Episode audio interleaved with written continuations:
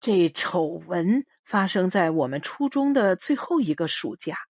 肖勇对我说：“干脆半夜去把那不要脸的南方人的车砸喽。”我说：“要给逮住了，我们两家的房子卖了，恐怕都赔不起。”他又想到夜里躲在那儿伏击那个人，把他痛打一顿。我说：“我不干这种事。”他骂我没血性。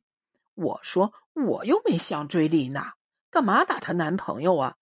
他沉默不语了。最后他说：“早知道这样，应该不管三七二十一，先把她睡了。”和你，人家当你小毛孩儿。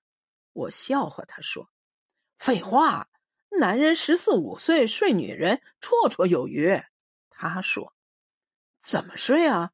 我说。我的意思是说，人家不愿意和他睡，怎么睡？但肖勇显然理解错了，笨呀！他恨铁不成钢的冲我嚷嚷：“把他的衣服脱光，压他身上！”他说着，用鞋子狠踢脚底下的土块，一个接一个的把他碾碎。丽娜和那南方人公开在一起了。他俩一起下馆子，一起逛商场买东西，一起开车出游，还在街上手牵着手散步。县城里的人们在各种地方看到这两个人，他们最终选择用严厉的、冷淡、愠怒的蔑视对待这对爱得肆无忌惮的男女。但在私下的议论里，他们的愤怒主要是针对丽娜的。因为丽娜是女人，女人就不应该被诱惑，而本着“肥水不流外人田”的原则，她更不应该被一个外地人诱惑。他们开始回忆说，丽娜的妈妈当年也是跟一个外地人跑了。他们这种女人就是性子野，像山里的野马一样。何况那样的长相和身段，就是容易被男人招惹的。而丽娜却不把全县城人的愤怒放在眼里，在照相馆的橱窗里，她摆放出来的照片更加撩人心火，甚至穿着外国明星们穿的那种露出整个脖子和半个胸部的丝绸裙子，赤裸裸的伤风败俗。她本人则终日披散着垂到腰际的一头卷发，穿着新潮的衣服。走路时挺起他那高耸的胸脯，高跟鞋噔噔的敲击着柏油路面。碰到对他客气相待的人，他就和人有说有笑，一双杏眼里满是笑意；而对那些看不起他或是怀着敌意的人，他就拿那双眼睛挑衅似的直视他们，或是用冷冷的眼神斜扫过去。抬起下巴，摆出一副高傲、桀骜不驯的模样。他和南方人爱得轰轰烈烈，但对于县城里的人来说，这恋爱期未免拖得太长了，女方付出的恋爱成本未免过高了。将近两年时间里，他们看见他和南方人出双入对，听到有关他们的一条条传闻。却没有得到确切的婚嫁消息。那年临近春节，城里的人们终于听说丽娜准备去南方了。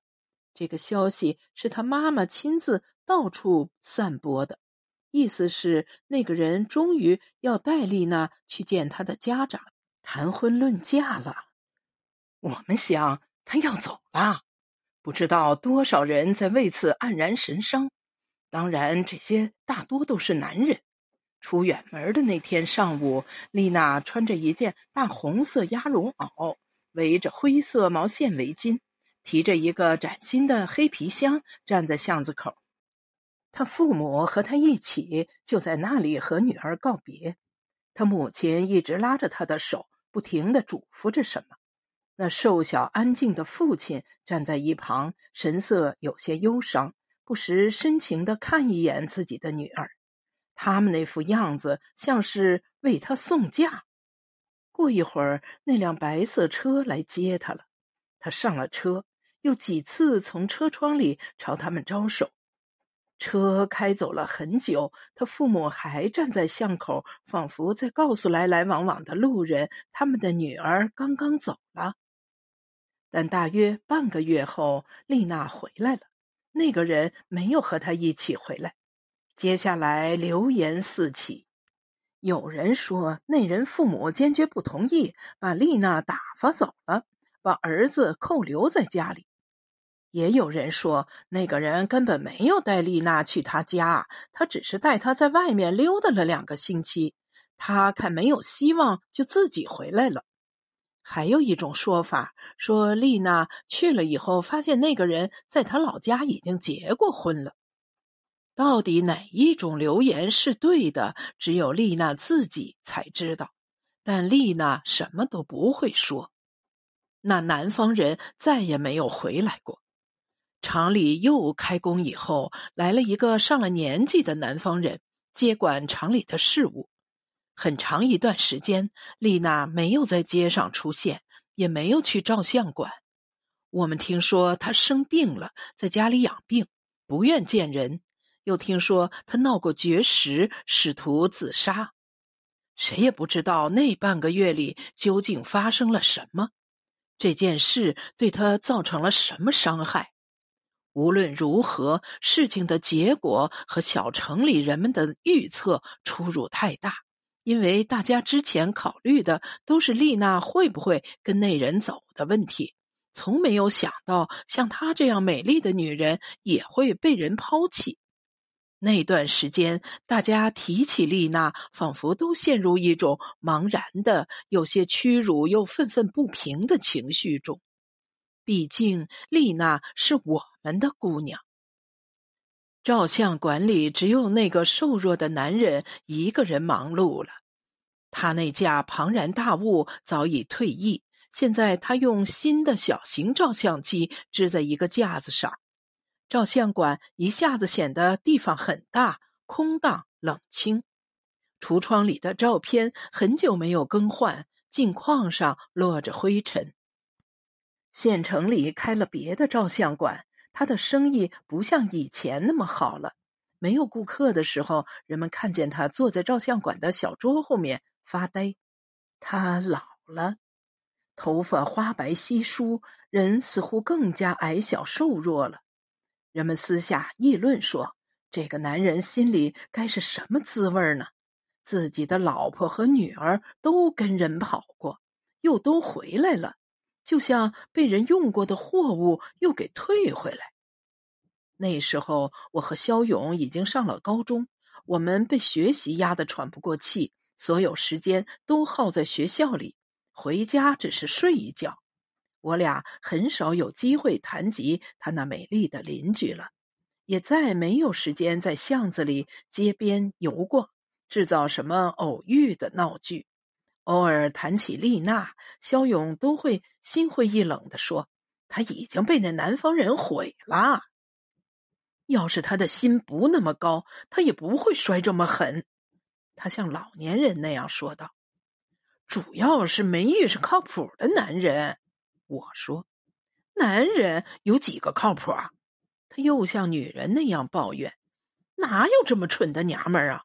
遇上个喜欢的还是外地人，都不知道人家底细就和人家睡了，把什么都给人家，就是也太蠢了。我只是顺着他说，他却狠狠的瞪了我一眼，说：“妈的，我就喜欢这种蠢娘们儿，头脑发热型的，那种装腔作势的，我看见就烦。”好长一段时间后，丽娜又出现在照相馆里，人瘦了一圈那种肆意发光发热、满身活力的姿态也不见了。有顾客进来，她就含笑打个招呼，但大部分时间都安安静静，像是要把自己的笑、自己的声音、自己的心事都收敛起来。照相馆重又变得窗明几净。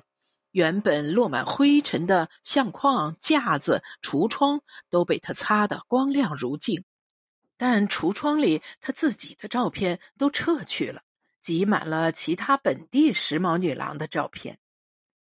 他父亲开始让他给顾客拍照，他笑着对老顾客们说：“这照相馆现在是丽娜的照相馆啦，她的技术比自己好，又会设计，自己在这儿就是帮忙打下手的。”丽娜慢慢接手了照相馆，后来她把照相馆重新装修了。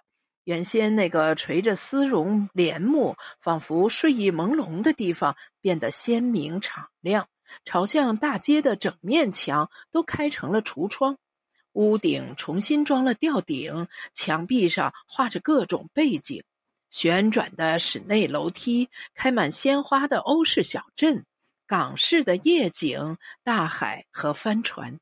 丽娜在里面忙忙碌碌。年岁渐长，成了人们所说的老姑娘。丽娜的第二段情事发生时，我已经考上大学，离开了家乡。肖勇则去了杭州，跟着他的亲戚学开出租车。所以，关于那些事，我只是回乡时偶尔从家人或朋友那里听说的。丽娜交往的第二个男人是她的高中同学。这个男人是我们本县人，但早些年就去市里下海经商了。他当年也是丽娜的追求者之一，但他没有看上这个男人。后来，当他再从市里回来，在县里投资开了一家高档餐馆时，俨然已经是人们眼中的成功人士了。他的餐馆有三层，没有堂食大厅，除了前台，一楼、二楼全是包间，从双人包间到二十人包间，大小各异，卖的是广东菜。三层除了办公室和他的住所，还有一间巨大的游戏房，游戏房里可以打台球，也可以聊天、抽烟、看电视。去这家餐馆吃饭的普通人不多。多半是县里的领导们和有钱人去消费的。这个男人不知是为了弥补当年求爱失败的遗憾，还是又感受到了什么新的吸引，开始狂热的追求老姑娘丽娜。但每个人都知道，他在市里已经有家了，他自己仿佛不把这当成一个障碍，依然想方设法靠近丽娜。